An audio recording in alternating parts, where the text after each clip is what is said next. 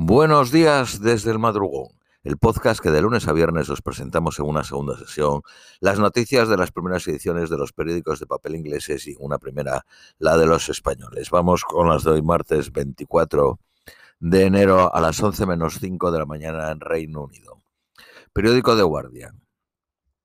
Un trabajador de un dance hall que se llamaba eh, Lai Lai Ballroom en California que desarmó a un pistolero que había matado al menos a 10 personas, ha descrito cómo luchó con el asesino por la pistola.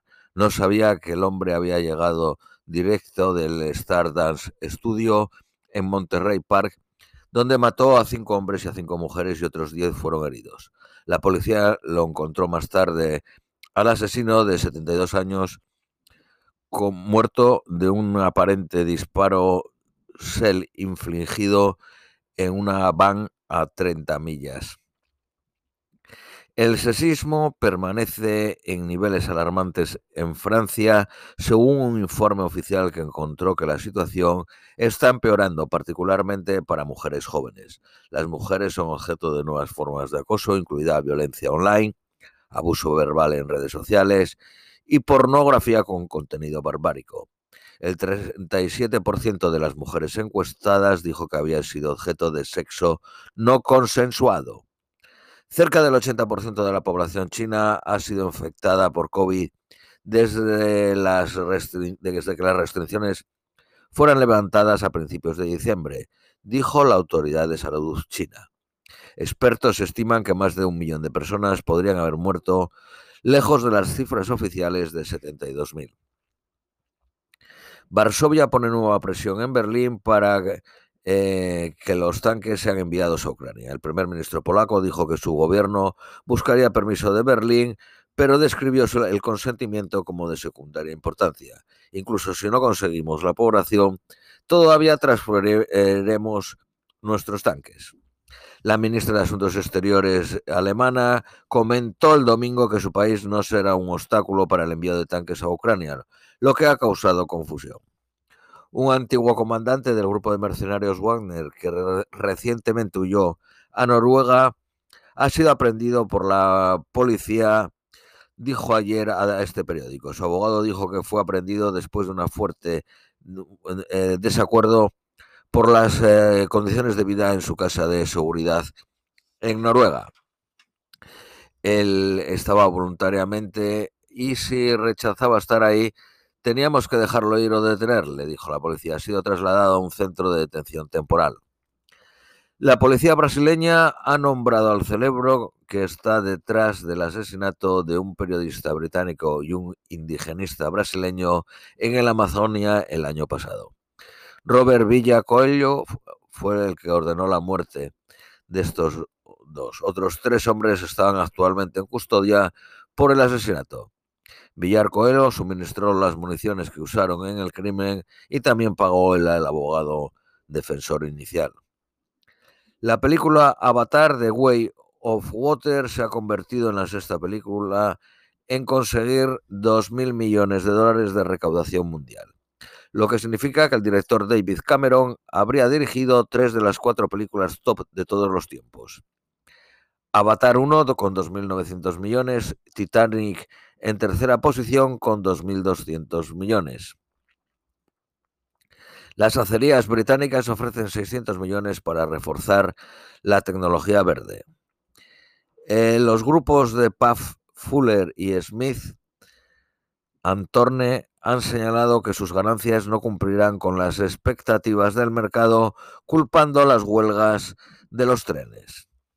Darwin Street instruye al consejero ético para empezar una investigación sobre el presidente del Partido Conservador. Sunak, el primer ministro, está bajo presión sobre cuánto sabía sobre el pago de la multa del parlamentario al fisco, Hacienda. El primer ministro admitió que hay preguntas que deben ser respondidas después de sugerencias que el presidente del partido fue forzado a pagar una multa y millones de libras en impuestos impagados mientras era chancellor de Boris Johnson.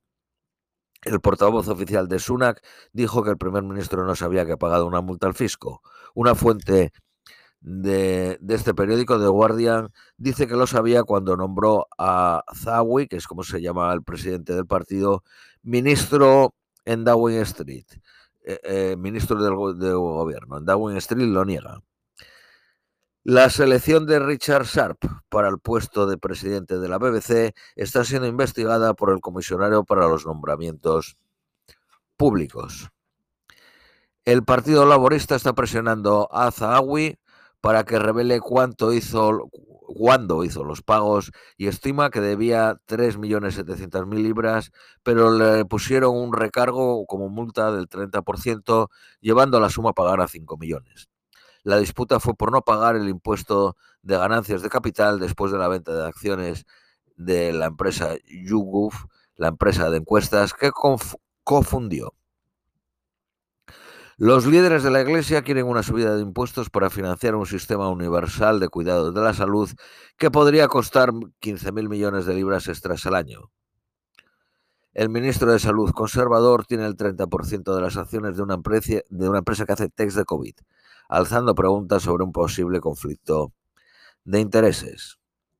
Periódico Daily Mail. En el índice de salud de la mujer global Ologic, el Reino Unido ocupa posiciones más bajas que la mayoría de los países occidentales, incluyendo Estados Unidos, Australia, Nueva Zelanda, Francia y Alemania.